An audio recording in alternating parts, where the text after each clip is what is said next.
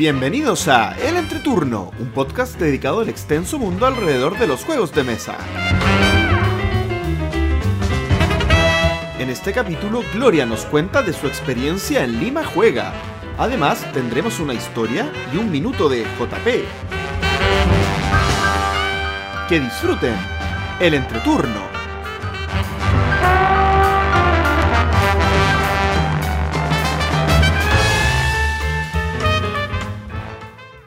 Hola, ¿qué tal amigos? Mi nombre es JP. Gloria.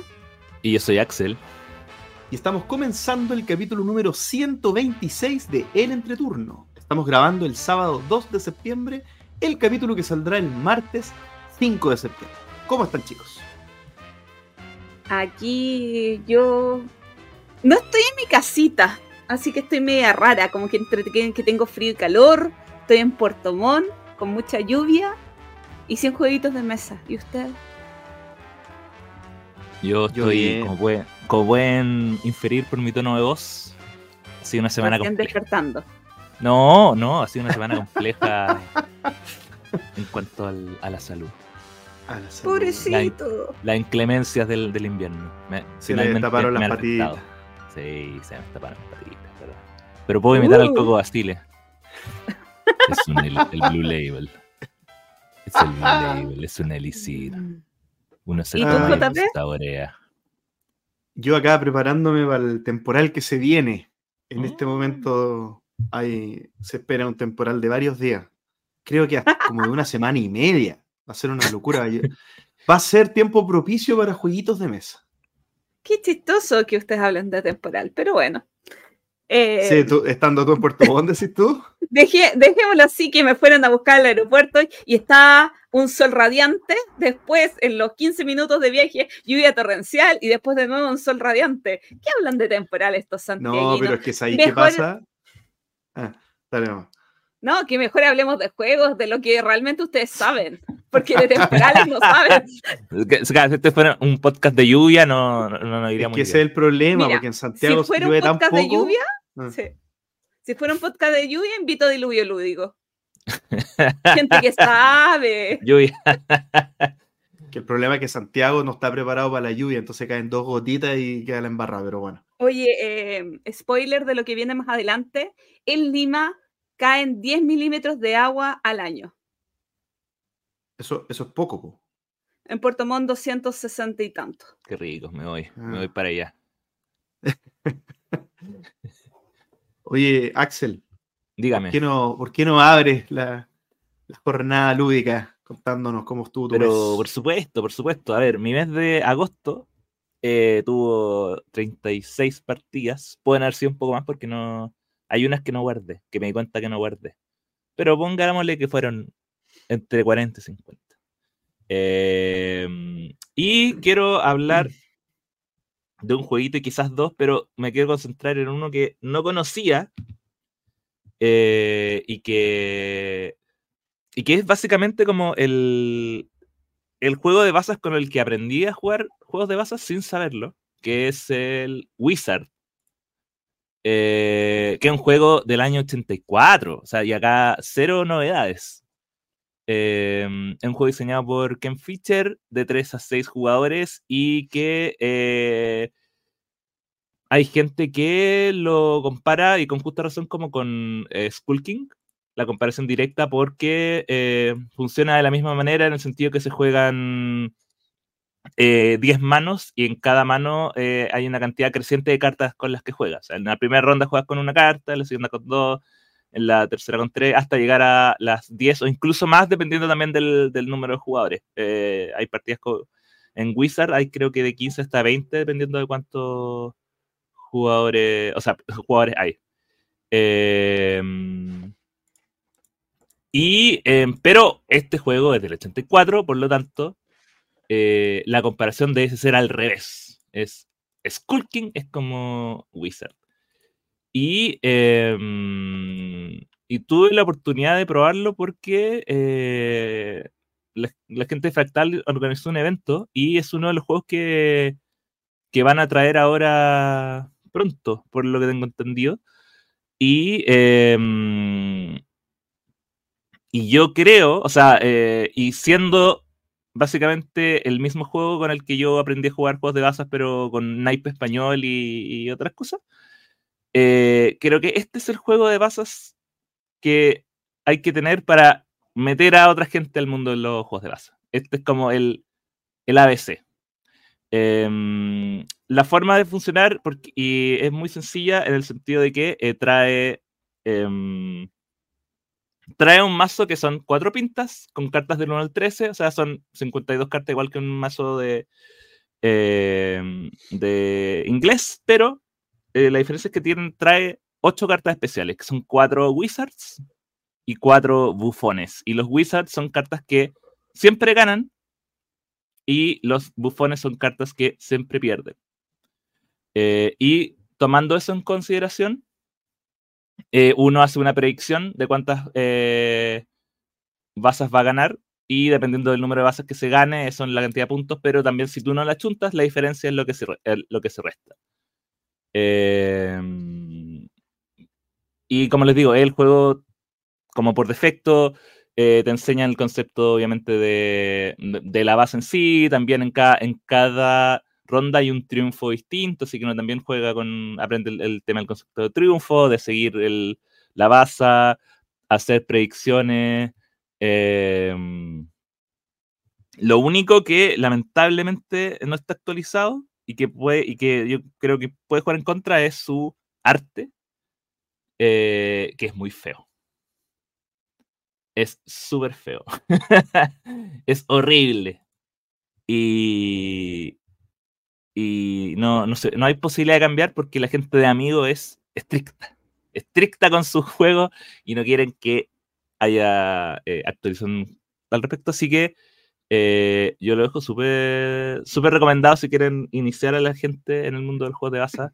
Incluso más que Skull King, porque Skull King, si bien es es muy parecido. Eh, igual es un poco más complejo por la interacción que tiene entre sus cartas especiales. Eh, porque en Skull King está el, bueno, está el Skull que es como el, la carta que le gana todo, pero que le ganan las sirenas. y que hay como una especie de, de triángulo, porque están, las, están los, marineros que le ganan a los, o sea, están los piratas que le ganan a todos, pero está el rey pirata que le gana a los piratas y están las sirenas que le ganan al rey pirata, pero no al otro. Entonces, esa parte es compleja de explicar. Eh, por lo tanto, creo que es más, se entiende más cuando alguien ya maneja el concepto. En, en cambio, las cartas especiales de Wizard es ganas o pierdes. Es como, es una carta que gana todo o pierde todo. Eh, y, es súper sencillo de, explicar por lo mismo. Yo no lo, no lo, no lo tenía en, mi radar y, me sorprendió bastante que existiera. Oye, ¿todas las manos son con todas las cartas? ¿Todas las manos son iguales, por así decirlo? No. O sea, eh, esa es la gracia. La primera mano es con una carta, la segunda mano es con dos ah. cartas, la tercera mano es ¿Sabes que hay un juego es que es igual al juiz? Yo no sé si alguna vez escucharon hablar del juiz, pero es un juego de base. Ah, escucharon porque yo lo comenté. Lo escuchamos de tu boca. Correcto. Es, es lo mismo, es lo mismo. ¿Pero esto tiene triunfo o es solamente el concepto de los bufones nomás? No, tiene triunfo. Cada ronda hay un triunfo distinto. Menos en la última ronda, que es la, la, ronda que se juega con todas las cartas, donde no hay triunfo porque no hay una carta que sobre. Ah, es igual al juiz. Es igual, igual. Pero ¿quién es igual? Pero ¿quién es igual a quién? Claro. Sí, pues porque lo mismo que decía Axel. Claro, porque yo también lo puedo, porque yo lo... El juez me lo enseñó mi papá.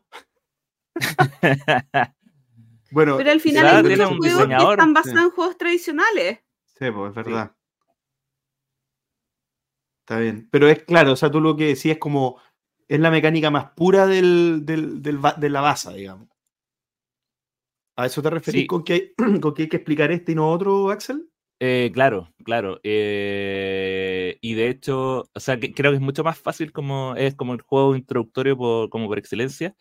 Y me ha funcionado. O sea, yo lo puedo decir como con, con experiencia, porque el juego, bueno, está en, en BGA, que algo spoiler, pero lo, lo, lo, empecé a jugar en BGA como con, con mi grupo que con el que intenté hacerle jugar la tripulación y lo odiaron.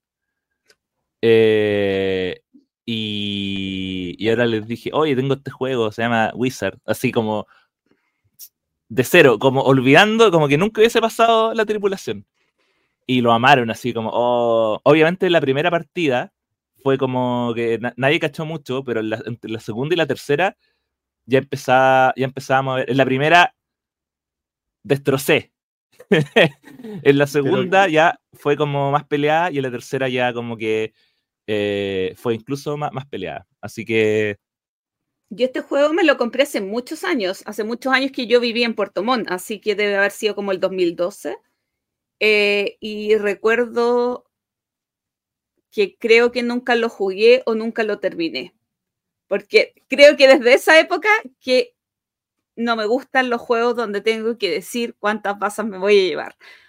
Me encantan los juegos de baza, pero decir cuántas basas me voy a llevar me Es, mata la algo- es pasión algo muy personal. No tengo por qué Sí. estar diciendo yo estas cuestiones. no, yo me, lo guardo. Me lo guardo para. me lo guardo. No, pero es que, eh, es que aparte, bueno, el.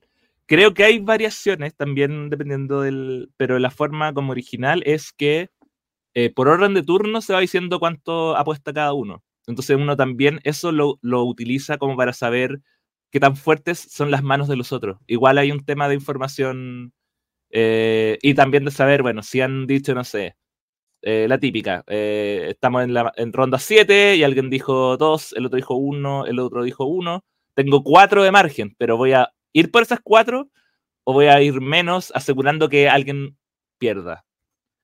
Eh, todas esas cositas que a uno le gustan están en Wizard, así que eh, pueden jugarlo ahora en VGA y esperar que eh, Fractal lance el juego de manera física en nuestro país. Bueno, yo les tengo que contar que vamos en el día 236 del año Uh, y llevo jugado 254 juegos distintos, por lo tanto voy en más 18. Excelentes noticias para contarles lo que este mes fue una, un mes paupérrimo. Solamente 38 partidas a 34 juegos distintos, aunque muchos estrenos, 15 estrenos, gracias a Axel, que jugamos el día 31 de... Ah, mira, me usaste. Por, eso estabas tan preocupada de las, de novedades. Te pillé. 31 de agosto para poder mejorar las estadísticas de, de- de este mes. Pero lo- de, de lo que yo quiero hablar es de Stefan Fell, porque Stefan Fell lo amo, lo adoro, lo amamos, lo adoramos. Hay mucha gente que ama a Stefan Fell. Por ejemplo, el amiguito Axel. Por ejemplo, el José Fractal. Por ejemplo, la Gloria. Pero nuestro amor no es suficiente. Nuestro amor no es suficiente. Encontré un amiguito que ama más a Fel que nosotros. Mucho más. Wow. Tanto así que creo que le faltan tres juegos en su colección. De, lo- de los últimos. O sea, creo que esto es como hasta el De los de- 2021 le faltaban tres juegos. me imagino. Sí, y le falta el co- coco pelín, no sé cuantito, que Axel no se ha querido comprar. Bueno, el cuento es que tuvimos una jornada de FEL eh, un día viernes con el José Fractal, eh, Ramón y, y este chico, y llevó dos juegos, bueno, llevó tres juegos, pero llevó dos juegos que yo nunca había probado. Y estos son Estramburgo y el, em, en español sería Ron y Piratas. Que voy a hablar de ambos y les cuento primero que Ron y Piratas es un juego del año 2006 de la colección Alea. Entonces es un juego muy difícil de conseguir de 2 a 5 jugadores y partidas más o menos de 60 minutos. En realidad vendría siendo como esa sensación carpe diem, no lo tomen a mal, como de un filler de Fel, o sea, como de un juego livianito, como puede ser Castillo de Tuscany, como un juego muy, además muy raro. ¿Por qué? Porque en, en el juego tú tienes una cantidad de trabajadores, peones o lo que quieras, y hay caminitos. El tablero son una serie de caminos. Y en tu turno, desde donde está el, como el peón inicial, tú tienes que decidir cuántos trabajadores o monitos gastas para llegar hasta otro lugar en el tablero. Entonces, hasta el final de otro caminito. Y ahí tú ejecutas la acción de ese lugar, que puede ser obtener recursos, conseguir tesoros con una dinámica muy divertida de, de, peleas, que alguien se lleva un tesoro maldito. La verdad es que el juego es sumamente curioso, muy diferente a lo que uno se imaginaría de juegos de Fel, o sea, de, de los juegos raros de Fel, pero que te enamoró. O sea, eh, son de estos juegos que tú dices, wow, es 2006 y hay cosas creativas, hay cosas distintas, hay cosas que yo no he explorado y la verdad es que a nosotros nos gustó muchísimo, como que la mesa quedó como, wow, qué entretenido, un juego livianito, pero sumamente agradable, muy, muy, muy agradable porque tiene un montón de otras cosas que no voy a explicar, que tú eh, sacas misiones y tienes que ir a otro lugar para obtener puntos y vas, vas acumulando mapas de tesoros que están partidos por la mitad, etcétera, etcétera, etcétera. Muchas cositas de, pirata, muy divertido, copias imposibles de conseguir. De hace un par de meses el Felipe Campos estuvo vendiendo una y yo por error no la compré error, error, error. Todos estos juegos se reimplementan en la colección de Queen Games, pero eh, eh, igual decir que es muy interesante. Y el otro juego del que quiero hablar es Estramburgo, eh, juego del 2011, o sea, estamos hablando de juegos que tienen más de 10 años, también de FEL, de 3 a 5 jugadores, 60 minutos, que es muy, muy, muy, muy, muy curioso porque en este juego hay cinco rondas y estas cinco rondas eh, son como mm, troqueles, son cartoncitos que se van revolviendo, entonces te da mucha rejugabilidad porque en estas rondas te dice qué cosa se va haciendo en cada uno de los turnos de la ronda. Y cada jugador tiene 25 cartas de distinta numeración. Em, y tú decides cuántas cartas sacas en un turno. Entonces yo puedo robar una, ver que me salió un 1, robar otra, me salió un 5, robar otra, me salió un 4, pero yo decido hasta qué, qué, cantidad de cartas del mazo yo saco, para, porque eh, cada turno de la ronda tú puedes o no subastar con las cartas que ya preparaste. Entonces yo saqué cuatro cartas y hago montoncitos. Si hice tres montoncitos, voy a poder participar en tres subastas. Y eh, eso es lo que te permite ganar o perder una subasta, te permite realizar acciones y en qué potencia. Entonces, la dinámica del juego es muy diferente a todo lo que había jugado de Fell. Em, tiene temas de mayoría que no me gustan tanto, pero em, influencia, tú vas construyendo cosas en la ciudad. Es sumamente interesante porque sumamente distinto a todo lo que había jugado antes. Entonces, irse 10 años al pasado o 15 años al pasado y encontrar juegos de un autor que te gusta y que te llame la atención y diga, qué brillante este tipo, lo amo realmente, ese, ese renacer en el amor, eh, yo quedé hiper feliz con esa jornada. Después jugamos el, bueno, jugamos la isla, que era como, hoy necesitamos algo livianito para entre medios, porque después el, el José se iba, y jugamos también a Beringo, que yo lo había probado, pero hace seis años o más. Em, quedé muy fascinada de la jornada y con muchísimas ganas de repetir, especialmente pensando en que este chico tiene casi todos los FEL y yo necesito jugar otra vez el nombre de la rosa y fui muy feliz, muy, muy, muy feliz. Axel, muérete de envidia. Sí, sobre todo por el, el, el de Ron. Sí, eh, es que es muy curioso. O sea, el fue el que más me llamó la atención. Ahora, estaba escuchando cómo lo explicabais y no me, no me imaginaba que te podría haber gustado. Porque dijiste pelea, Sí, pues dijiste pelea, combate, no me acuerdo qué dijiste y dije, ah, entonces no le gustó.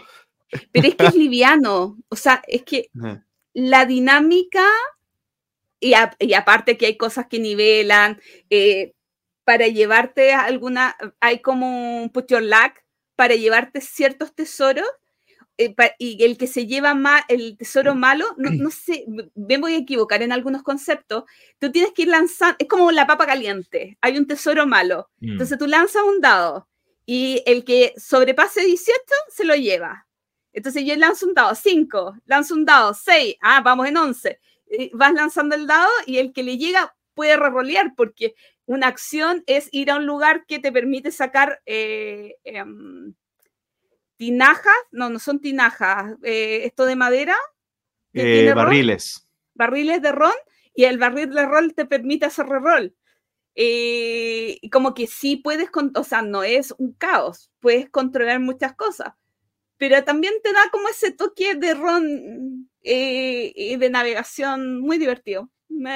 y aparte que es corto, o sea, si, si el juego durara dos horas y la decisión fuera un dado, no, pero recordemos que es un Eurogame. Ninguno de los dos lo tenía en el radar, la verdad. Eso es lo entretenido.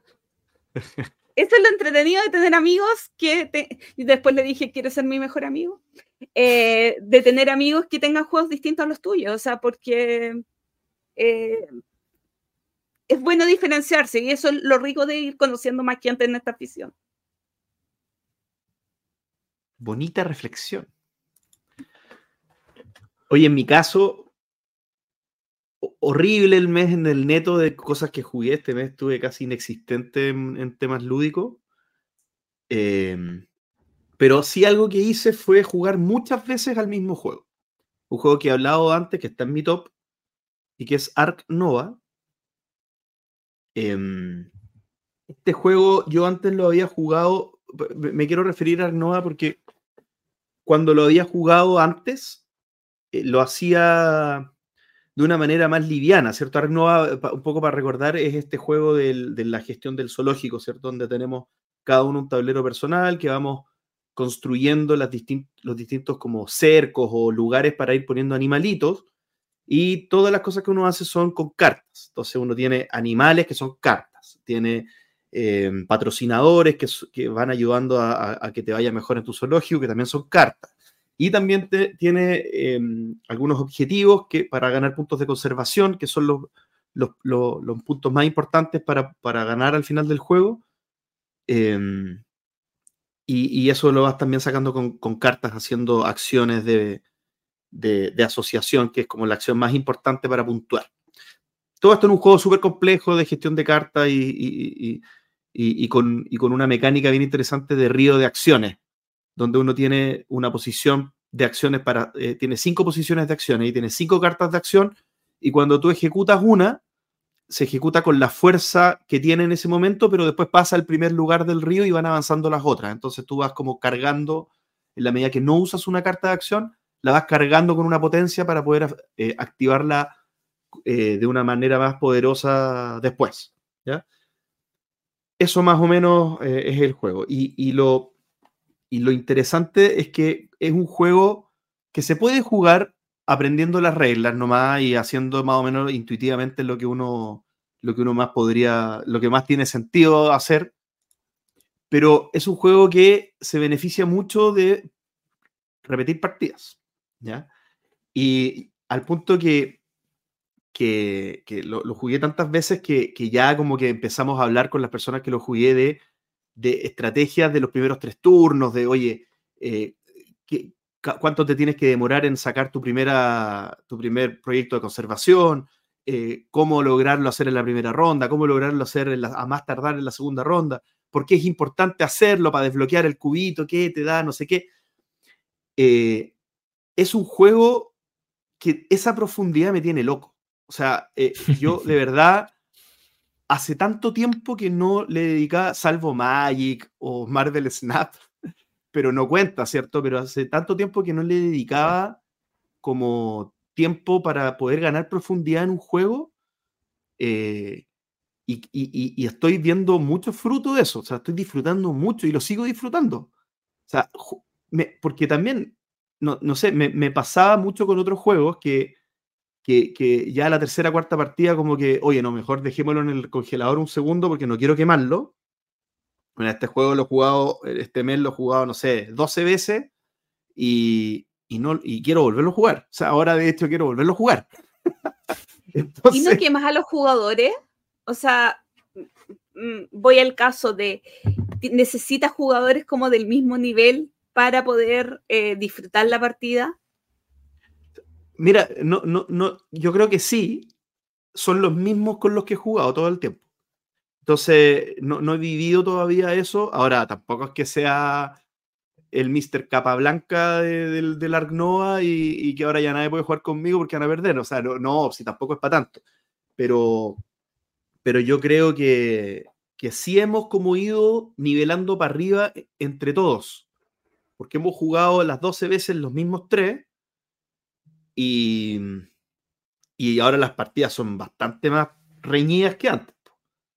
Y lo mejor es que después de una partida nos quedamos conversando de las estrategias, de todo. Bueno, eso es, no sé si es lo mejor en realidad. No sé si alguien se podría motivar con eso, pero, pero, pero como que estamos los tres súper enganchados en el, en el juego. Y eso quería compartirlo como, como algo que no me pasaba.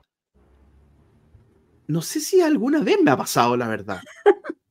Oye, porque es algo otro... un Haven o algún juego de campaña, pero mm. este no es un juego de campaña. Entonces es, bien particular lo que está pasando. Y lo otro es que igual jugar de tres es, por lo que he escuchado, harta gente. O sea, necesitan dominar el juego para que no se haga eterno. O sea, como que todos hablan de que dos es el mejor número de Arnova, entonces para jugar tres se necesita tener ya una expertise, ya dominar el juego para que fluya bien. Porque ¿de cuánto estamos hablando que son las partidas? De un par de horas más o menos. No, no es tanto, sí, es que yo creo que, eh, claro, la primera partida que jugamos de esta tanda de 12 partidas que hemos jugado duró cuatro.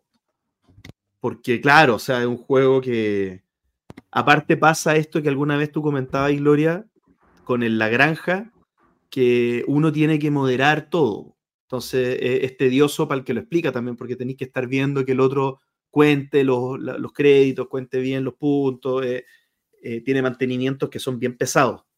Eh, pero ya cuando todos lo dominan es bastante más, más sencillo y hay menos los entreturnos son más cortos, hay mucho menos AP, ya más o menos todos saben lo que, lo que tienen que hacer. Te empezáis a aprender las cartas, al menos las principales ya sabéis lo que hacen, entonces eh, eh, es, más, es más fluido tu, propio turno y te demoras, y te demoras menos en, te demoras, te demoras menos en, en, anticipar tu siguiente turno, incluso una vez que ya terminaste el tuyo, ya estás pensando en el siguiente, porque también hay como un libreto bien marcado. O sea, cuando uno define la estrategia, como como el río de cartas va avanzando en bloque, tú más o menos, cuando ya dominas el juego, anticipas los siguientes dos o tres turnos que quieres hacer. Eso una vez que tú ya has jugado varias veces. Pues entonces, las partidas de tres jugadores ahí se hacen un poquito más, más llevaderas. Eh, está preparando el bus de alejamiento Axel para no unirse a las partidas de Arnova.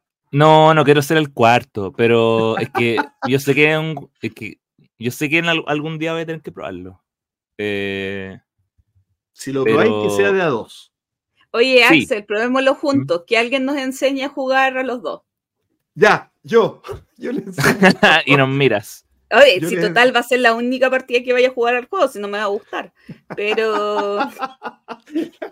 No, yo creo que a mí me va a gustar, pero que es muy bueno. Pero estoy esperando el, estoy esperando el momento. Así que ese fue mi mes, centrado en Ark Nova. Ark Nova.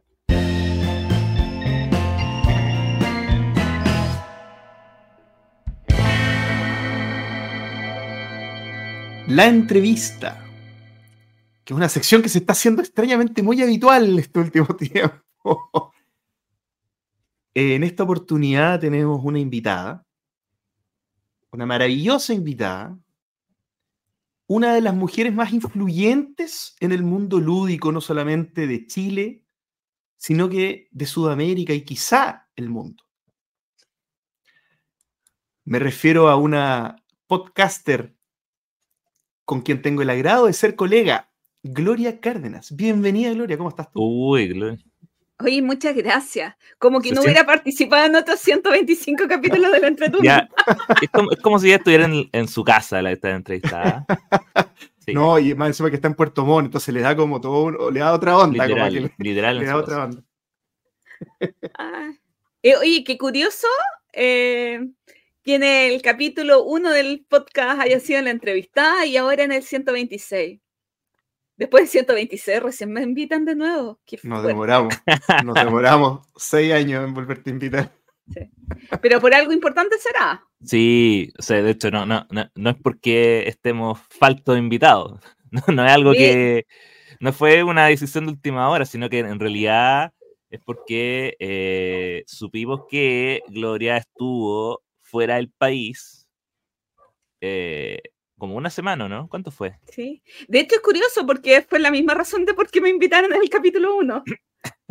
Eh, claro, fui una semana a Lima, eh, invitada por Más Lúdico, una distribuidora de, juegos de mesa allá, para participar en Lima Juega la primera versión, el primer evento de juegos de mesa en Lima, Perú. Mira. Sí, lindo, Así lindo, que- lindo. Así que vamos a aprovechar esta instancia para estrujar a Gloria y sacarle la mayor cantidad de información eh, posible al respecto. Ahora, me imagino que la, dijiste que estuviste una semana, pero no creo que la feria ha- haya durado una semana. Así que, eh, ¿cuándo llegaste? ¿Qué fue lo que hiciste, digamos, eh, obviamente desde el punto de vista lúdico? Ah, Cuando llegaste Comer no a Lima? cuenta. Comer no cuenta, sino es otro podcast. Sí. Bueno, eh, nosotros, bueno, yo fui con Kieti, eh, llegamos el lunes a Lima en la noche. eh, allá, eh, dentro de los invitados que, que, que llevó Lima Juega, también estaba Análisis Parálisis. Y el, el día martes, lo primero que hicimos fue ir a recorrer tiendas de juegos de mesa en Lima. Eh, no pudimos abarcar todas las tiendas, obviamente, porque estamos hablando de que Lima es muchísimo más grande que Santiago. Eh, y recorrimos varias tiendas eh, de jueguitos de mesa. Y si tuviera que hablar un poquito de las tiendas, de lo que me llamó la atención, encontré que había muchas tiendas que eran más grandes de lo que uno está habituado. Me llamó la atención también eh, y pregunté por el tema de robos, porque acá eh, uno tiende a ver más vendedores por metro cuadrado que allá. Como que sentía que habían tiendas que tenían mucho espacio y pocos vendedores. Entonces yo decía, ¿y Mm. acá no roban? Eh, y parece que no tanto. Cu- Curiosamente parece que no tanto, porque me llamó la atención entrar a tiendas que fueran muy espaciosas. Muchas de las tiendas tenían mucho espacio. Eh, y acá como que quizás hay más, un- más, más juegos, pero están más uno al ladito de otro y no puedes como pasear con tanta libertad. ¿Y cómo andan de Eh, precio los juegos allá, Gloria? Son un poquito más caros que en Chile. Hay que decir, recordar que en Chile tenemos eh, dos distribuidoras, eh, editoriales distribuidoras, que son muy grandes, que son Asmodee y Devir, eh, que rebajan, o sea, que, que en cierto modo se saltan una, una cadena de los precios. Mm. Cambio, por ejemplo, allá la principal es lúdico, que distribuye productos de Vir y Asmodee, entre otras editoriales, por lo tanto, igual ahí hay un, un eslabón más de la cadena que, que se traduce también en precio. Eh, eh, tenemos acá a, Fractal, que produce directamente juegos. Cambio, por si bien más lúdico también produce juegos, también tiene más de 10, eh, 20 licencias. em, su principal fuente de juegos es la distribución. ¿Y ah, hubo alguna tienda en específico que eh, quizás tuviera como algún tipo de, stock diferente? Por ejemplo, no sé, alguna que tuviera más producción nacional o alguna que importara juegos que, que quizás no están acá o era como más o menos el stock muy parecido, que es como también lo que pasa acá, que es como hay muchas tiendas, pero la mayoría tiene acceso a lo mismo. ¿no? Digamos, no hay muchas que tengan una diferenciación en cuanto a que nosotros aparte vamos a importar, no sé, eh, miniaturas japonesas. Es curioso que lo diga lo último puntualmente, porque hay una cadena de tiendas que se llama Play que son de japoneses. O sea, en Perú Uh, hay muchos inmigrantes eh, y, y me llamó la atención que esta cadena es de inmigrantes, o sea, no sé si, pero descendientes de japoneses. Y es curioso porque es una franquicia y eh, conocí a dos dueños y todos son eh, japoneses, pero eso fue, eso eh, era una nota al margen. Me llamó la atención que encontré, eh, a propósito de juegos japoneses, un, em, un Metsman. Metsman. Maskman. Metsman, Ya. Eh, y me lo tuve que comprar porque era el único Me que había en el universo. Me lo Está tuve bien, que bien. comprar. Está bien, yo hubiese hecho lo Me lo mismo. tuve que comprar. eh, pero en general, eh, el producto es muy similar en todas partes. Ah, fuimos a una tienda que tenía artículos como de bicicletas y de skate y además juegos de mesa. Y fuimos a una tienda que es Kui Game, que nació como Kui Art, que eh, se dedica a la artesanía y hace unas poleras eh, de quiz y cosas como Star Wars, Ah, eh, lo- Godzilla lo- versus Kui, el, etcétera, el etcétera, animal etcétera. el animal cuy. El animal Kui. eh, y que en pandemia se tiró a juegos de mesa. Y aparentemente le ha ido como súper bien en temas de juegos de mesa, pero en la tienda principal que visitamos era como mitad puzzles eh, peruanos, eh, poleras, etcétera, y tenía un apartado de juegos de mesa. Eso creo que lo encontré curiosa la fusión, como de, de la mezcla de ambas cosas, porque al final igual tiene que ver, si bien con algo de identidad del país, también con cultura geek, porque estaba Mandalorian Cui, eh, cosas por el estilo. De hecho, está el Pedro Pascal con el gorrito peruano y todo. Oye, Gloria, em, ¿qué distribuidores están presentes ahí, eh, establecidos, digo? Ay, qué pregunta difícil. Según yo, dos, eh, que es más lúdico, y el otro es una sigla, que son los que distribuyen Gigamic y no sé qué otro juego más. Pero de como distribuidores formales, yo conocí esos dos. Y de ahí hay editoriales que hacen su propia distribución, pero es como más de juego peruano. Y prácticamente se reparten todo el mercado entre ellos dos. Sí, sí. De hecho, más lúdico, por ejemplo, eh, trae Maldito Games, trae eh, SD Games, trae Mercurio, eh, trae Blue Orange, eh, Devir, Asmodee. En realidad es más que Oca, eh, y podría seguir lanzando distribuidoras porque ahora se me están olvidando, pero en general distribuye mucho. Eh, la otra distribuidora que no, tengo la tarjeta, está en Puerto Montt, que tiene unas siglas eh, de nombre. eh, sé que era Gigamic y no recuerdo qué otro juego más. Antiguamente creo que ambos distribuían Devir. Y si ahí, no, no sé si esto, ¿cómo, cómo tendría que ser, Gloria? por- por- ¿Será MIB, Gloria? ¿Puede ser? MIB, MIB corta, ya. Sí, eh, porque era una era como una sigla de, de, de nombres. Y ahí, y ahí si fuera, ponte tú, si se estableciera DeVir como está en Chile o Asmodee como está en Chile, ¿tendría que pasar algo con esas distribuidoras o cómo sería el, el enredo ahí? O sea, es que existen como dos fórmulas. Recordemos que SkyTip, cuando fue comprada por Asmodee, Ah, fue absorbida. Y lo que hizo eh, en ese entonces, no sé de qué manera, fue, por ejemplo, SkyTip distribuía más que Oca y dejó de distribuir más que Oca. Ah, claro. Mm, Claro, pero es que pasa que en Chile ya estaba DeVir y ya habían otro, entonces quizá cuando hay dos nomás es más difícil, como que tiene que haber alguien más, como que llegar un tercero y que tome el chorreo o algo así. Qué interesante lo que... Porque aparte, el- el- el- la masa jugona ya, ¿cómo será en comparación a, a Chile? No- imposible saber con, con certeza, pero más o menos lo que te dijeron y todo, ¿es, es- es masificado o, es y- todavía No, más eh, incipiente? Bueno, si nos vamos al evento, podemos eso, ver un es, un buena, es una buena forma de ver cómo en el fondo el evento en sí. Lo primero, el evento, ¿quién, quién lo. más eh, lúdico.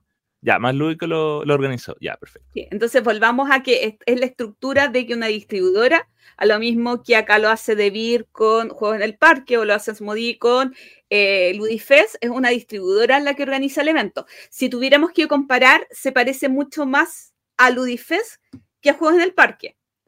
Partiendo porque el evento eh, había que pagar una entrada, que. No recuerdo el precio, pero serían unos 2.500 pesos diarios.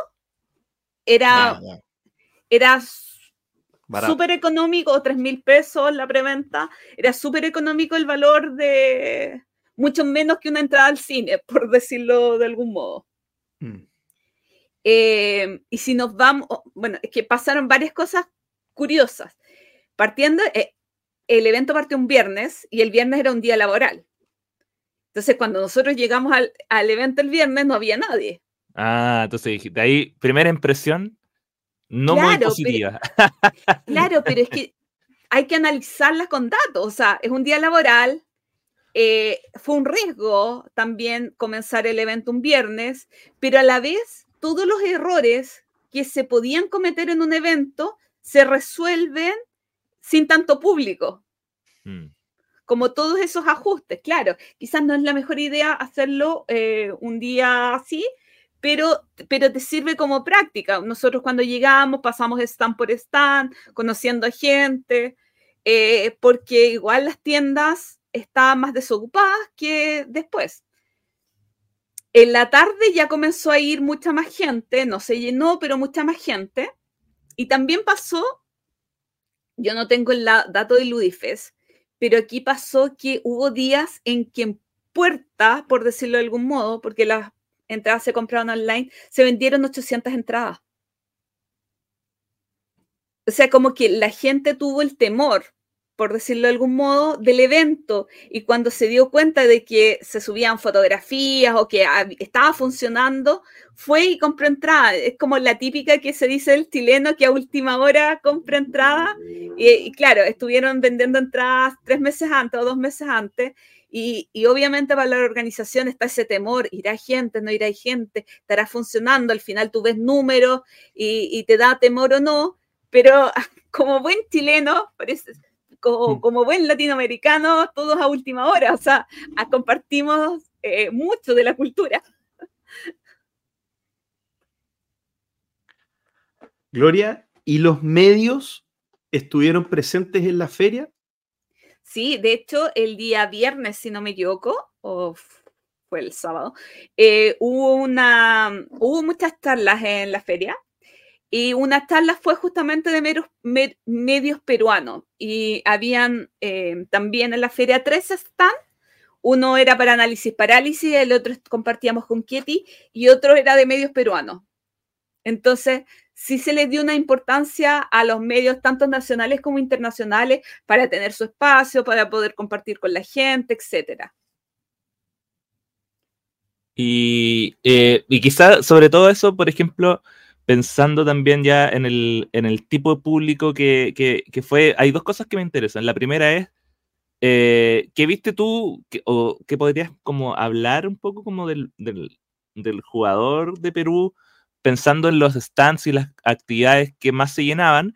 Y lo otro es, es si efectivamente, por ejemplo, eh, la invitación de, de medios internacionales, por ejemplo, como Análisis Parálisis, eh, motivó que la gente fuera, porque, no sé, si tú me preguntas a mí, eh, probablemente cuando, en Louis Fest, que era una feria pensada como en el público masivo, no necesariamente un medio específico, sobre todo España, va, va a decir, ah, no, eso no va a llamar a que la gente en masa vaya, sino que estos son como eh, yo, yo encuentro que es como más, más, más de nicho, más, más pensado para el, el, el jugón que se mete, que ya está metido en el hobby, que ve reseñas en YouTube y todo eso. Y eh, en ese sentido, quizás podría ser que había menos atención en los medios y más atención en los juegos. No sé cómo, cómo lo viste tú estando allá.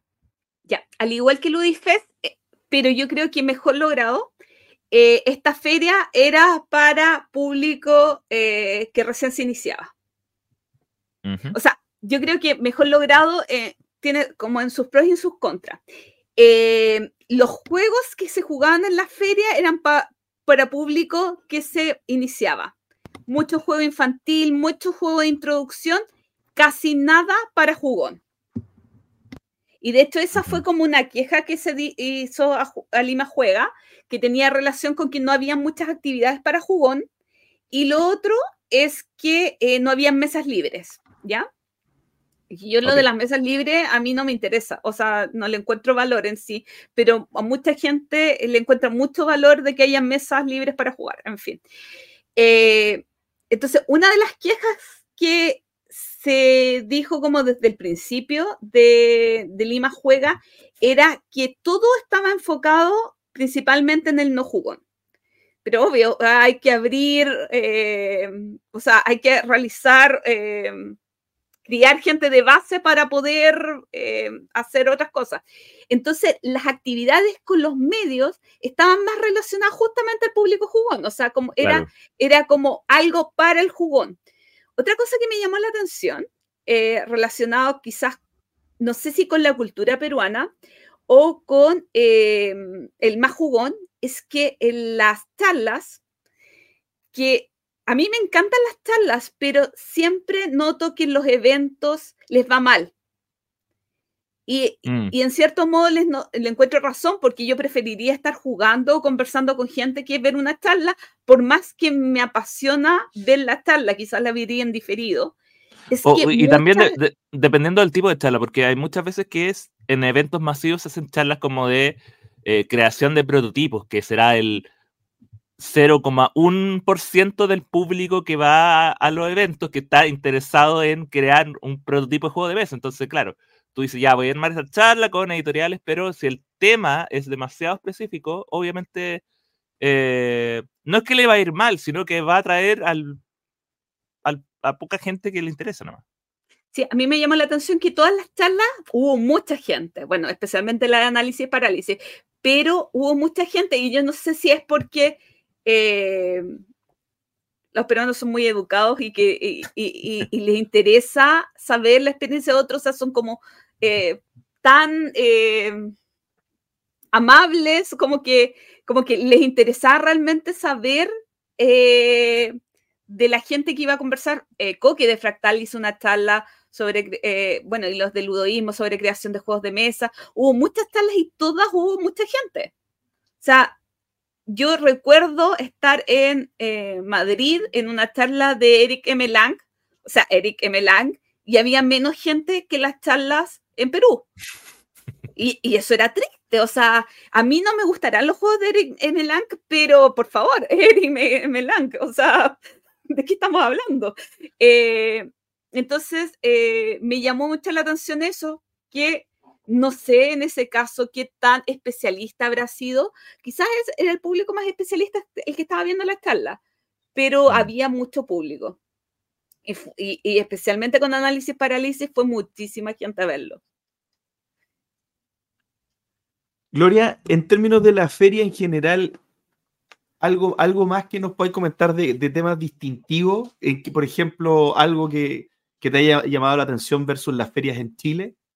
Claro, o- por ejemplo, no, eh, no sé, por ejemplo acá igual ya como quizá es- siendo un, un mercado un poco más, más maduro, claro, como que las ferias hoy en día es como la mayoría de las ofertas son tiendas, o sea, uno va como a comprar cosas y, y a probar novedades, entonces como ver si allá también habían tantas tiendas o si era más enfocada en, en probar los juegos. Hay que dar da una, que Sí. después me confundo. Ya, eh, cosas que, una cosa que encuentro muy sencilla que hicieron ellos y que yo extrañé en Ludifest.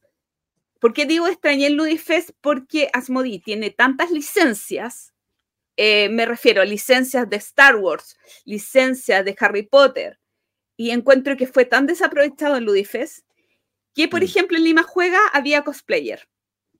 Había un Darth Vader que se paseaba por la feria, que fue, terminó siendo mi amigo. Eh, había o, eh, eh, más gente de Star Wars, em, em, gente del Señor de los Anillos, gente de X-Men. Em, entonces, eso le daba vida porque la gente se sacaba fotos, ellos interactuaban con los juegos de mesa.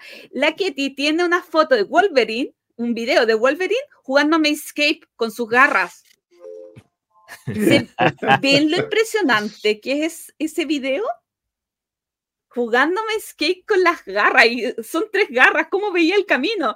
Eh, yo tengo un video de, eh, de mm, Darth Vader jugando un jueguito de lógica, y le encantaba y pasaba de nivel en nivel, mientras mm. Wolverine lo veía. O sea, creo que eso le da un ambiente rico a la feria. Pero yo quería irme a algunos datos que ayudan como a clarificar algunas cosas. Por ejemplo, eh, hubo eh, más o menos 3.800 personas, que no son personas únicas, en los tres días de feria. Eh, yo no me acuerdo de las cifras del Udifes, pero al menos son el doble.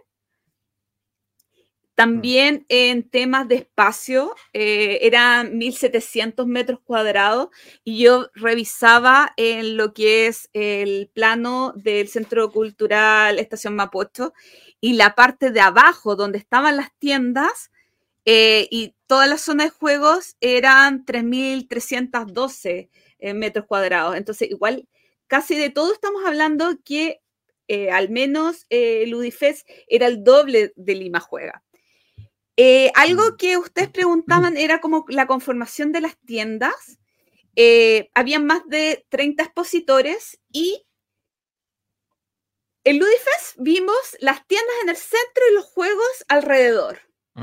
Eh, en, Lima Juega tenemos varios videos de en vivos en Instagram, por si acaso les interesa a los auditores después revisar cómo, cómo, eran las instalaciones. En Lima Juega estaban todas las mesas en el centro y alrededor todos los stands de tienda. Y las tiendas eran como más chiquititas, pero eran más de 30 expositores. Tú cuando entrabas a Lima Juega, eh, encontrabas una pequeña cafetería eh, y además eh, un lugar donde habían editoriales peruanas demostrando sus juegos. Cuando ingresabas como a la parte central, veías alrededor todas las tiendas, habían tiendas que vendían mesas de juego, eh, productos en 3D, productos en MS, eh, MDF, eh, además de tiendas de juegos de mesa, muchísimos puzzles, y toda la zona del medio era, em, eran mesas de juego, mesas continuas, como hileras, donde habían demostradores explicando juegos. Como para clarificar un poquito cómo, cómo tú veías el evento cuando entrabas. Creo que en el GAM se hizo así alguna vez, ¿o no? En el GAM fue un despelote. Bueno, pero, el tema de que era por fuera los stands y más al medio estaban las mesas, ¿no era así? No, estaba a un costado los stands. Y al ah, medio. A un solo costado. Sí. Claro. Pero más parecido a eso que. Sí, sí. Habían como cinco tiendas. Acá estamos hablando de 30 rodeando esto. Sí, está bien. Oye, eh, para, eh, para aportar el dato, en Louis Fest, 8.000 asistentes fue eh, la, cifra oficial. O sea, más del doble de asistentes, un poquito más del doble de, metros cuadrados. Claro, es que estamos hablando también de que en muchos aspectos, o sea, ya el tener más de una distribuidora, eh, no, no, no es oficial la palabra, o sea, como de Viras Modi a Chile le aportan muchísimo, o sea, porque son distribuidoras a nivel mundial eh, que están aquí hace años, o sea, en cambio acá son como tercer, eh, como otro paso en la distribución, o sea, llevamos, a, o sea, llevamos cuántos, más de 15 años con David Chile y el aporte que ellos han hecho realizando eventos y haciendo crecer la masa jugona es tremendo. Entonces, obviamente en esos aspectos estamos mucho más avanzados que ellos.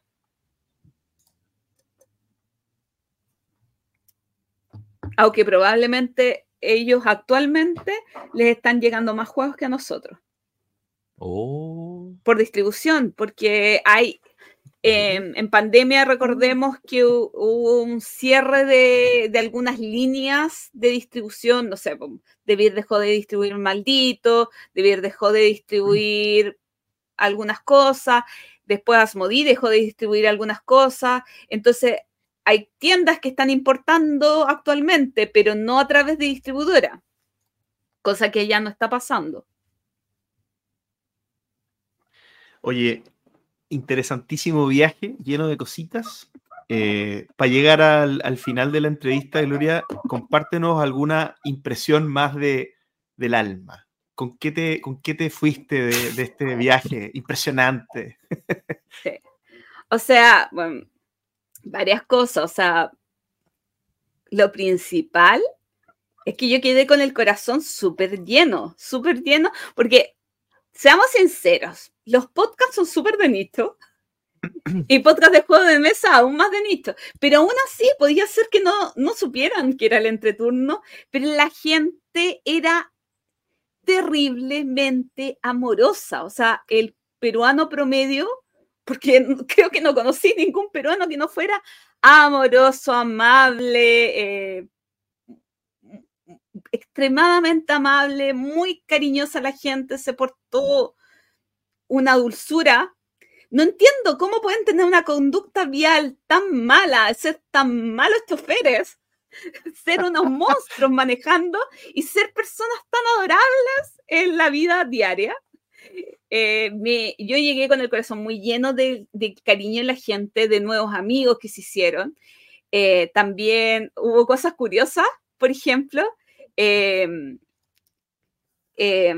se, se, está avanzando harto en el juego eh, peruano, de autor peruano. Eh, y me llamó la atención, por ejemplo, que en un stand de juegos peruanos estaban vendiendo juegos chilenos. ¡Uh! Porque habían infiltrado. Eh, Nicolás Martínez está junto a, a Nave Espacial mostrando su juego de piratas. Y ahí de repente, dentro de un stand de juegos peruanos, tú veías un infiltrado chileno. Entonces, además pasó que fue el Coque de Fractal, Matías Arjona de Devir América, este fue la Mila. Entonces, éramos varios chilenos. Ah, bueno, Ludoísmo estuvo ahí. Fuimos una comunidad eh, importante y, y sí fue como sintiendo ese cariño de, de bueno, el es, cosas que y sorry cuando ejemplifico tanto con Ludifest porque siento que es como el evento paralelo. Eh, en Ludifest se tomaron decisiones como de no traer invitados extranjeros, no traer autores, no. Porque al público que eh, se enfocaba quería ser al público de base. Pero, por ejemplo, Ludoísmo, cuando estuvieron al lado de nosotras, él está, estaba llenísimo de gente que quería que le firmaran el juego entonces uno decía, o sea, como, decía, qué lindo, como el reconocimiento, eh, qué entretenido que, que estas cosas estén pasando. Entonces, ¿por qué no en Chile podrían pasar esas cosas así? Yo no vi, por ejemplo, en Juegos en el Parque, tanta fila para eh, RT y em, se me olvidó el nombre, Edu Valls, el ilustrador de Bitoku, como vi el ludoísmo, tanta gente.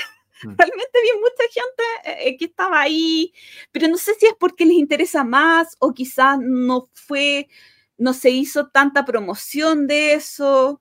Igual, por ejemplo, me llamó la atención que, ok, el, el evento estaba para público más eh, que se, recién se estaba iniciando, pero casi, ar, casi armamos una, una mesa de, de Fuster Magnate por ahí. Porque, oye, ¿a ti te gusta Fuster Magnate? Sí, a mí también. Oh, yo también. Oye, mi amigo de allá también. Y casi, si hubiera quedado tiempo, hubiéramos hecho una en la noche. Pero fue muy, muy, muy lindo el evento. eh, lo pasamos súper bien. Nos atendieron como unas princesas. mm, Se portaron excelente con nosotros. eh, así que, que quedé muy feliz de la experiencia de haber visitado Lima Juega. Eh, Así como lo mencionas, Gloria, yo creo que quiero que hagan un Lima Juega en Santiago. Así que, gente de Lima Juega, háganse un, un Lima Juega Santiago. y que se llame Lima Juega. Y que se llame Lima Juega, sí. Nada de cosa acá. Sí, no, muy, no, estuvo muy entretenido. Ahora, si tuviéramos que ver eh, como crítica en, en un futuro, em, eh, hubo un sistema como de, de posta de, que tenías que ir completando tarjeta, que lo encontré muy rudo.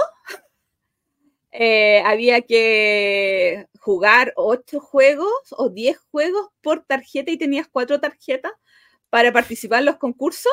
Lo encontré rudísimo. Yo dije. Esto, eh, esto, esto no es esto, no es jugar, esto es una batalla. Eh, pero, pero la idea era mantener a la gente jugando, o sea, que se viera a la gente jugando, que probara juegos distintos. Eh, de repente se sintió un poco, es curioso, porque, como yo lo percibí, si bien los juegos peruanos estaban a la entrada, tú entrabas y veías los juegos peruanos, eh, sentías que estaban a la salida, porque estaban también a la salida, porque no estaban como en la nave central. Eh, había que ir como más intencionalmente a jugarlos, pero, pero son detallitos, al final de cuentas, lo mismo que conversamos de Ludifest, eh, tienen todo para mejorar, o sea, y, ya tienen el apoyo de- de todas las tiendas, de todas las editoriales, eh, porque funciona, funcionó y funcionará. Entonces hay que esperar una nueva edición de todos los eventos. Eh, eh, esa, esa batalla de, de- para combatir el AP. Ahí, Ahora Gloria volvió experta en no tener nunca más AP, porque jugó 80 juegos en una tarde. bueno, Gloria, quiero agradecerte por, tu, por estar con nosotros. Eh, así que te Las despedimos. puertas quedan abiertas, Gloria. Las puertas para- quedan abiertas para cuando quieras venir al programa. Muchas gracias. Últimas palabras. Un agradecimiento al entreturno por haberme invitado a este espacio. A Lima Juega, a Mar Lúdico y muchas gracias a toda la gente con la que compartí porque realmente fue, fue muy, muy, muy, muy linda experiencia. Aventura en la Mega XP. Cuando uno crece como friki, se acostumbra a que sus gustos sean considerados como de segunda clase. Por lo menos eso pasaba hasta los 2000. Me parece que ahora la cultura geek ya es más mainstream y eso me llena de alegría. Si me hubieran dicho en los 90 cuando era niño que habría eventos que dignificaran los hobbies que siempre me habían excluido de los populares, no lo hubiera creído. Es por ello que durante el fin de semana tuve la oportunidad de ir a la Ciudad de México a la México Game Experience o Mega XP con algunos amigos para los amigos. El evento importante el evento más importante de este país para los juegos de mesa. Viniendo de Querétaro, una ciudad a 3 horas de distancia, siempre es una aventura viajar a esa ciudad, la más grande de América, pero ahora con el bono de convivir con la comunidad geek más amable y respetuosa que he podido conocer. Era un lugar céntrico, bien comunicado, grande, limpio, digno. Esto no lo hubiera esperado hace 5 años. Algo tan bien organizado, es claro que quienes lo administran están dentro de la industria y no son improvisados. Tiendas, editoriales, asociaciones civiles, diseñadores nuevos, ilustradores y principalmente fans de los juegos de mesa, todos conviviendo muy amenamente. Los organizadores también integraron a fans de los juegos de rol, los TCG e inclusive una pequeña aldea medieval, todo con espacio suficiente, cada uno integrado pero bien separados unos de otros. Me pareció que veía las tiendas llenas de curiosos, con buenas promociones, las cuales aproveché comprando Iki, Praga y las expansiones de Viticulture, atendidas por verdaderos conocedores amables. Debí ir con su stand monumental y entretenimiento circense para dar a conocer Three Ring Circus, la zona de desarrolladores y diseñadores muy bien identificados y con cientos de interesados en sus proyectos, además de la ventaja que ofrece la ciudad para poder salir en la noche a pasársela bien. Lo único que me faltó, a mis entreturneros.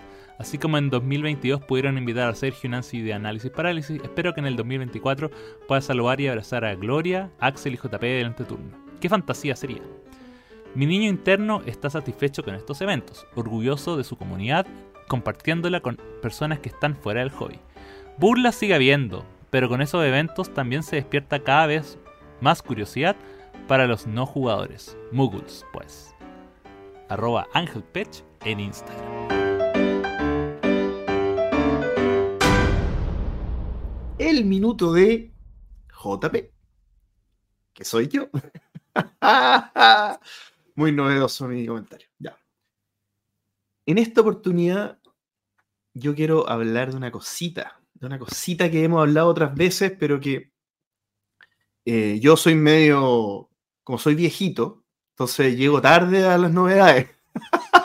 Entonces me estoy subiendo en un barco que ya todos están arriba y yo estoy, por eso lo voy a hablar como mi experiencia. El minuto JP porque es algo que ya todos cachan, pero yo llegué tarde al barco. Me refiero a la experiencia de la BGA. Board Game Arena, ¿ya? Que fue, yo creo que ya en la pandemia más o menos era cuando todos hablaban de BGA, pues ahora ya, ahora ya yo creo que la gente no quiere más guerra, o sea, quiere volver a lo presencial y, no, no sé si se estará jugando menos o no, es parte de la pregunta que les tengo que hacer, pero, pero en lo que respecta a mi experiencia, yo las únicas veces que había jugado BGA era cuando nosotros nos habíamos juntado, cuando jugamos Can't Stop eh, y fuimos motivo de las apuestas de los, de los, de los auditores. Eh, y creo que otra cosa habíamos jugado, My Shelfie, una cosa así. Eh, y, y, solo eso. Creo que habíamos jugado solo eso. Y más o menos, claro, yo lo que yo creía era, bueno, los juegos que jugamos son Ah, y, creo que Axel me había explicado uno. Ah, no, pero en Tabletop Simulator, nada que no, otra visto, sí. sí. Pero con lo que me había quedado era que el juego, los juegos que había jugado eran muy simples y que de alguna manera cualquier juego simple funciona en una aplicación, porque es bien, está todo a la vista y no hay que hacer mucha lectura de habilidades y cosas raras, entonces todo me acomodaba. Pero me quedó siempre el bichito de que cada vez van saliendo juegos pesados en, en, en BGA. Eh, entre, entre, los que me acuerdo, está, salió recientemente Memoir 44, que no es un juego muy pesado, pero sí tiene muchos componentes, el tablero es grande, eh, tienen habilidades diferentes los, los tanques, los, los, soldados, y aparte está lleno de expansiones. Ark Nova, que es el juego que, del que hablé en mi mes lúdico, que es tremendamente complejo por una implementación digital. Y hay varios otros, ¿cierto? Entonces yo decía, bueno, por algo deben existir, y por algo siguen saliendo juegos complejos. Entonces me aproveché de que con mi, con mi grupo que, les contaba que habíamos jugado muchas sesiones de Ark Nova, eh, que ya lo sabían jugar y que estaban fresquitas las reglas y lo, empezamos a jugar eh, en BGA. Y solamente para resumir, mi experiencia ha sido increíble. Increíble. O sea, al punto de que cada vez empecé a valorar muchas más cosas de la implementación de BGA por sobre el físico. Siempre prefiriendo el físico, pero por cosas más táctiles, o sea, por la experiencia de tomar la... A mí me gusta mucho la carta, la carta física, eh, eh, tomar las losetas, el mapa, irlo armando, todo el tema, tiene obviamente por, una, por un tema de, tacto, es mucho mejor la física, pero hay un sinnúmero de cosas que hacen mejor la digital. Y eh, habiendo distintas opciones de jugar en VGA también, porque por ejemplo, son distintas las experiencias de jugar en tablet, jugar en PC o jugar en el celular. Y yo el 85-90% de las veces que he jugado Ark Nova este último tiempo en digital han sido en el celular, fíjate. Y para mí ha sido la mejor experiencia. O sea, mejor incluso que jugarla en PC. Porque de alguna manera, como, no quiero entrar en detalle, pero en el fondo, aún siendo grande todo, y tú, y tú tener que estar viendo en un celular, era muy fácil hacer zoom en las distintas partes y yo más o menos ir a donde yo quería ir cada vez que yo necesitaba. Y aparte uno se eh, beneficia de que ya conoce el juego, entonces hay cosas que uno viéndolas de lejos ya las identifica. Entonces, probablemente si yo hubiera aprendido Arnoa en el celular me vuelvo loco, pero como ya lo había jugado, eh, la experiencia de celular mm. era, era muy buena. Entonces, ¿cuál es mi reflexión? Y con esto les paso los comentarios. Yo no había hecho esto por un miedo nomás que yo tenía, por una percepción de que no iba a ser algo para mí, de que no iba a ser algo bueno. Y vencí el miedo porque ya tenía todas las cartas sobre la mesa. Justo había jugado Arnova y justo habíamos hablado de jugarlo digital y todos prendieron y, ah, bueno, y ahí se dio la combinación y lo hicimos. ¿Ya? Eh, y, resultó ser tremendamente positiva la experiencia. Entonces, ¿cuántas veces pasará esta cuestión? O sea, o cuánto podría crecer el mundo digital, por ejemplo, si venciéramos estos miedos o si tal vez se mostrara de otra forma o si tal vez estuviéramos dispuestos a hacerlo, no tengo idea. Pero yo la verdad estoy sorprendido. O sea, yo, creo que creo que podría jugar siempre nuevo en digital. O sea, un poco lo que me pasó parecido a, al, al, ¿Cómo se llama este juego de la civilización? Eh, Through the Ages. Through the Ages, que en Through the Ages también, pero, pero no era en VGA, era, era una aplicación hecha sola. Entonces, que, que también yo no sé si lo volvería a jugar en físico, pero la aplicación es espectacular. Y, y, me volvió a pasar lo mismo con el mismo miedo que tenía yo antes. Entonces, no sé qué opinan ustedes de esa experiencia lúdica digital. Ya, la positiva o la eh, negativa, pero. La, la positiva. la negativa. Ah, bueno, ya, como quieran, como quieran, como quieran. No, Así es, eh, la negativa es yo. Sí, por eso. Porque yo creo que Axel opina parecido que tú. A ver, yo ni siquiera me voy a ir a, a en Arena. Yo estoy resintiendo de los juegos de mesa actualmente que cada vez hacen los tableros más grandes, cada vez hacen más componentes, porque se está privilegiando mucho la, como, no sé qué se está privilegiando, o sea, como que el juego sea más aparatoso, pero a mí no me da más felicidad, al contrario, siento que no puedo ver todas las cosas, las cosas importantes que están al otro lado de la mesa, no las veo. Me voy a un ejemplo que el, Praga, el Praga lo encuentro un juego exquisito, pero yo no estoy viendo qué cosas tienen en, la construcción al otro lado. Y el que está al otro lado no está viendo bien el, el, rondel de habilidades, etcétera. Y eh, nos vamos al, mm, al me olvidó cómo se Lacrimosa. En Lacrimosa, los jugadores que están viendo el, el Requiem no bien ven las cartas y los que ven bien las cartas no ven bien el Requiem. Entonces, está pasando que cada día se hacen tableros más grandes y yo me siento mal porque no estoy viendo toda la información. Basado en eso, me pasa lo mismo en digital. O sea, yo no veo, a mí me gusta ver en plano general toda la información entiendo tu concepto de que cuando mueves en el celular puedes ver un acercamiento más de, todo muy bien, pero parcial. A mí me gusta ver el general, a mí me gusta sentarme en el cine atrás. yo privilegio ver bien a escuchar bien. Entonces, suena ridículo, pero es como el mismo ejemplo de para mí, el ver el plano general y ver toda la información en el plano general es muy importante a la hora de jugar. Y a mí no me causa placer, por ejemplo, Rusia Railroll, que me encanta, que lo he jugado 20 veces o más en físico, cuando lo jugó en digital es como, ah, ya, me tengo que mover a ver el tablero. No, me... Mm, ¿Dónde está en digital? ¿Ah? ¿Está en digital en qué plataforma? ¿En VGA? ¡Ah! uh, eh, y esta era la parte negativa. Eh, no, no me da felicidad. No, mm. no, no. Somos personas distintas. O sea, yo no comparto esa, esa felicidad y solamente a mí me da felicidad VGA con juegos livianitos. Porque mm. además necesito el contacto humano. O sea, escuchar a la persona hablar, a mí no, no, no me causa felicidad. De hecho, sobre ese punto, Gloria, antes, antes Axel, solo para ir intercalando ideas. Sobre ese punto, eh, a mí me pasaba lo mismo en cuanto al miedo. Tenía lo misma, la misma percepción que tú. Eh, pero te hago la pregunta: ¿hay jugado un juego pesado en VG alguna vez? Lo más pesado que he jugado es Rose Roll. Ah, ya, ya. Claro, no sé cómo está implementado, pero, pero eh, Ark Nova, por ejemplo, en la parte de arriba tiene todo el resumen de los tres jugadores o los dos jugadores que están jugando. Mm. Entonces, la primera mirada va siempre ahí.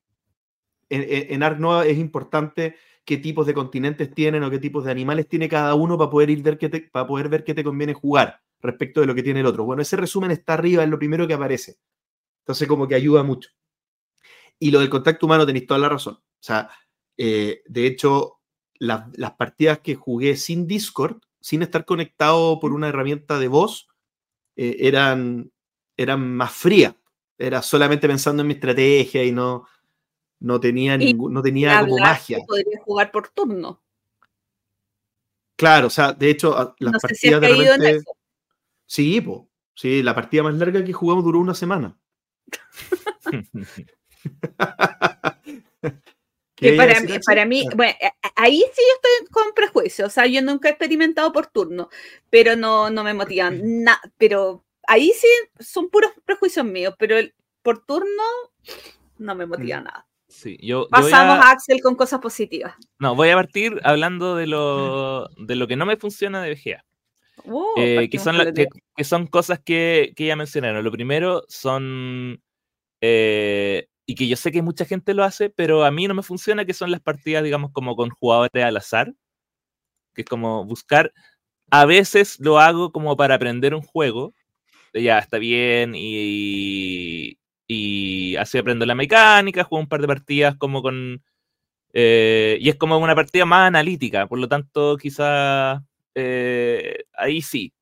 Pero pues, si yo me quiero sentar a jugar y disfrutar algo en la VGA, tiene que ser como con un grupo de amigos conectados por Discord y conversando. O sea, eh, necesito esa parte, que es como el del, contacto social, sí o sí disponible. Si no, eh, no me genera nada, nada positivo el, la experiencia de VGA. Y lo otro, eh, las partidas que no son en tiempo real son una lata eh, tremenda. Lo, intentamos una vez.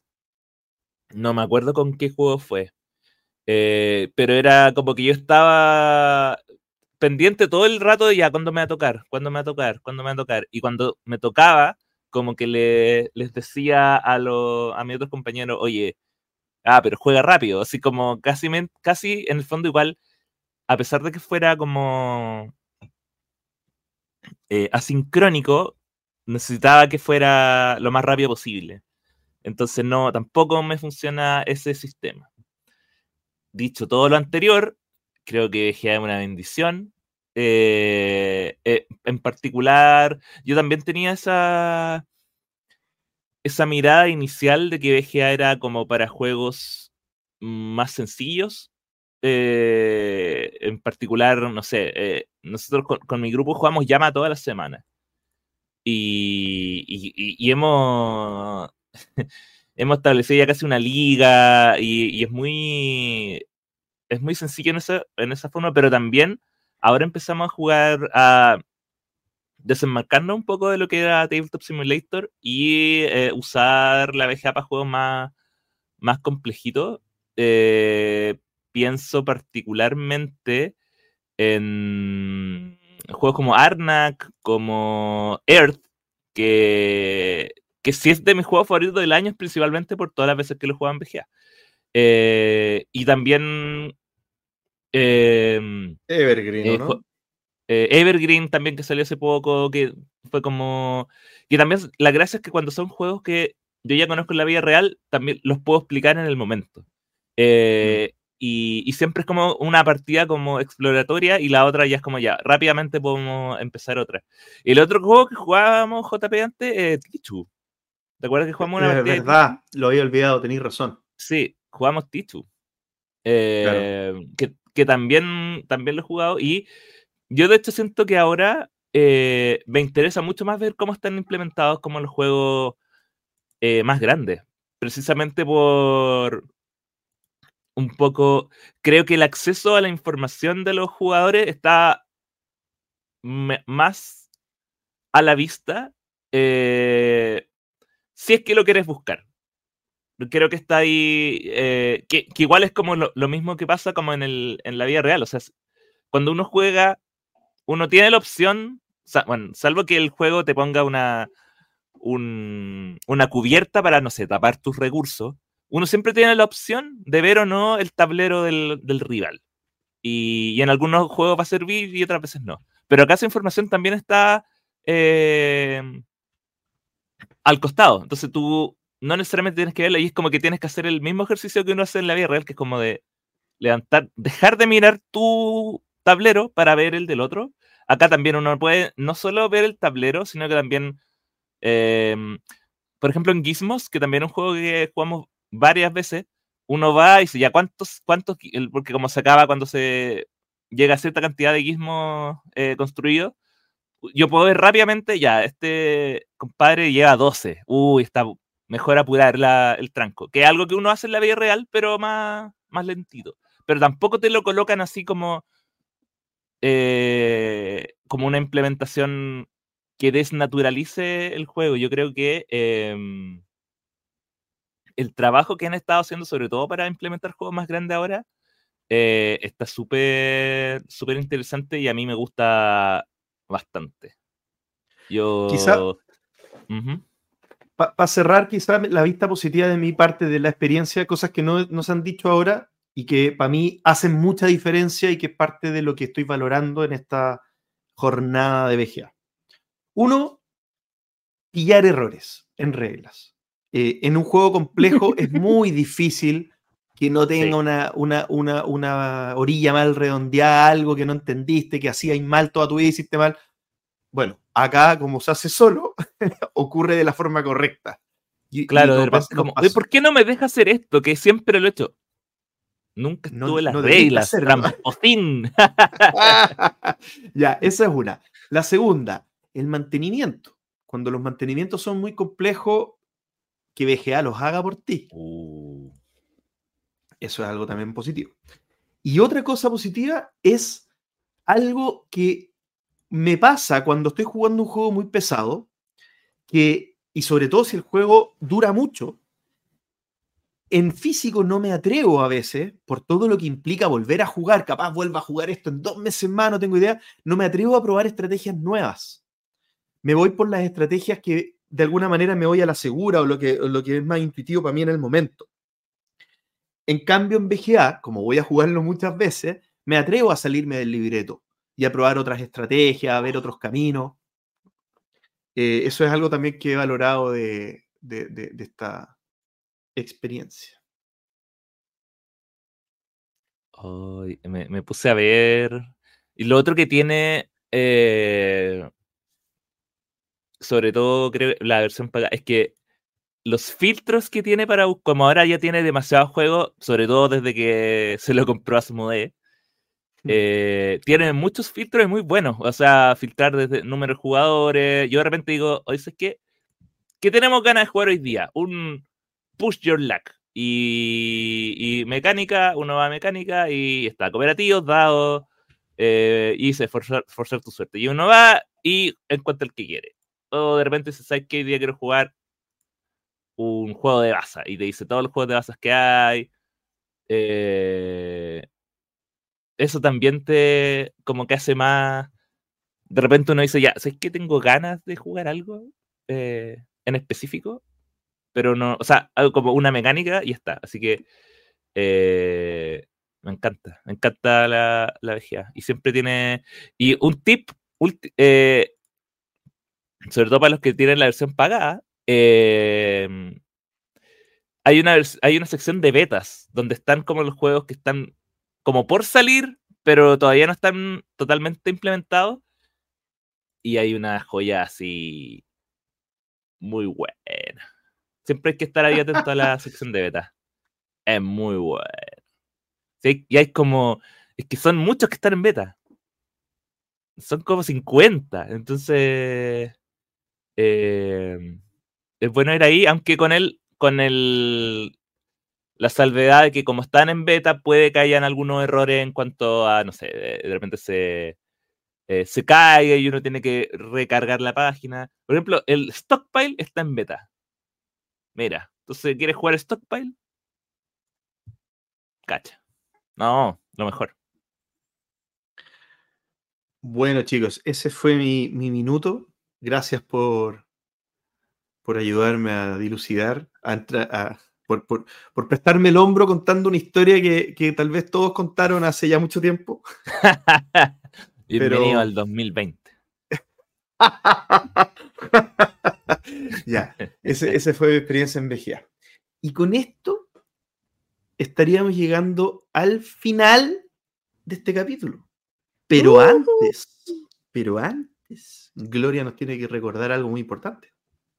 Recordar que este capítulo ha sido grabado gracias a StreamYard, que aquí estamos grabándolo, pero el StreamYard tenemos que pagarlo, así que por favorcito, pasen a ayudarnos con la rifa del entreturno, que eh, según yo va a ser lanzada a inicios de octubre. Sí, se ha atrasado mucho, pero necesitamos sus aportes. Y tenemos muchos jueguitos. Oye, voy a hacer una lista ver. rápida.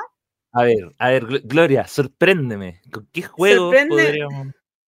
Mira, te voy a sorprender tanto que no tengo la pantalla puesta. Así que, eh, así que, mire, eh, aquí mismo en el link de mm, Instagram van a poder meterse al doc donde está explicado todo. El valor del número son 2.500 pesos. Tenemos, Asmodee nos dio dos premios, un Arcan Horror LCG y un pack de- que tiene un Roll eh, Story Cube, una promo del Star Wars Chapter Point, SharePoint.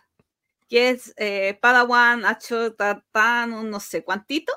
¿Y se acuerdan de estos trencitos rosados de una campaña que por el cáncer de mama que salió el año pasado, antepasado, y que ya no quedan en ninguna parte del mundo? En exclusiva tenemos un set. Así que se lo pueden ganar. Ese set, ese set de, de trencito rosado es increíble. Te- Cocktail nos donó un Make Make, juego nacional de producción increíble de mayorías. También Fractal, siguiendo con las cosas increíbles, un arte moderno, pero el arte moderno no viene solo, viene con un cuadro original de Denis Danis. No, yo quiero, puedo participar. Por supuesto, compra números. O pídele a tu hermano.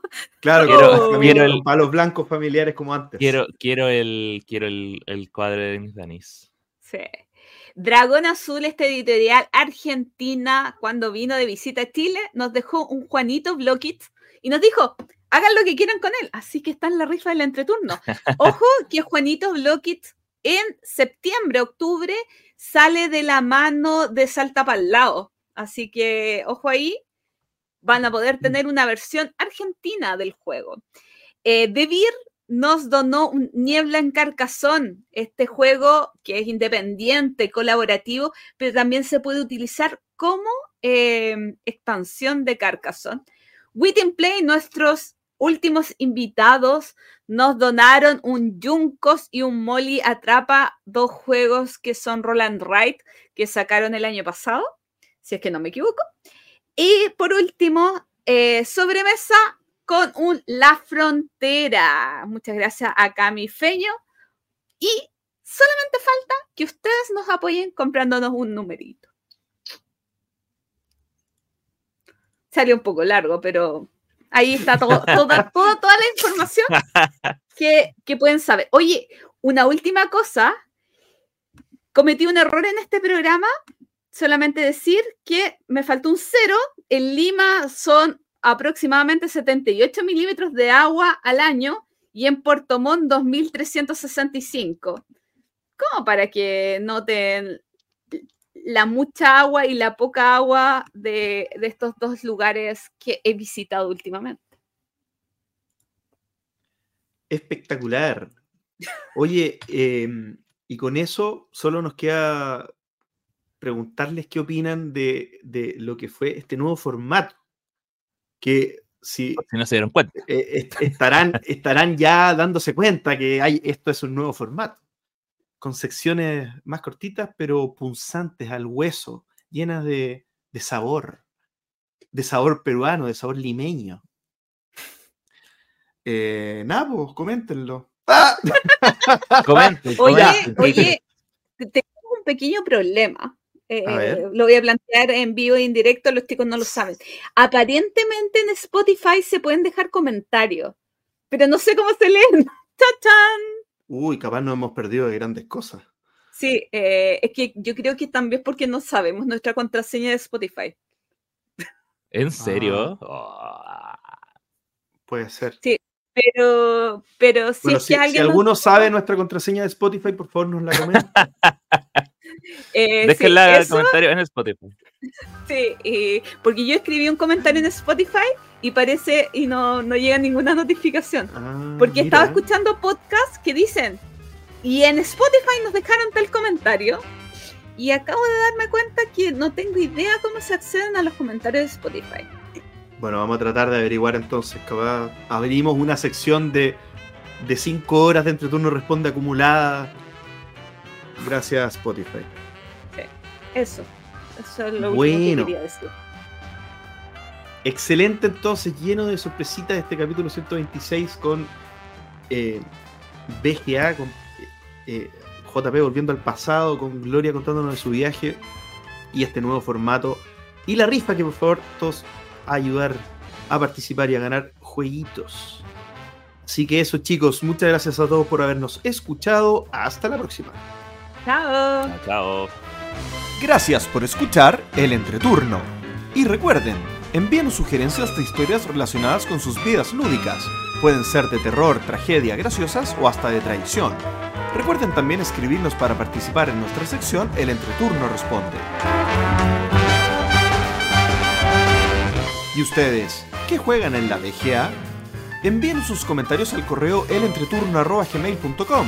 Además, envíenos preguntas o temas que quieran que conversemos en el programa. Síganos en Facebook, en Twitter, en Instagram y suscríbanse a nuestro canal de YouTube. Escúchanos en un mes más en nuestro próximo capítulo de El Entreturno. Gracias de nuevo y hasta la próxima.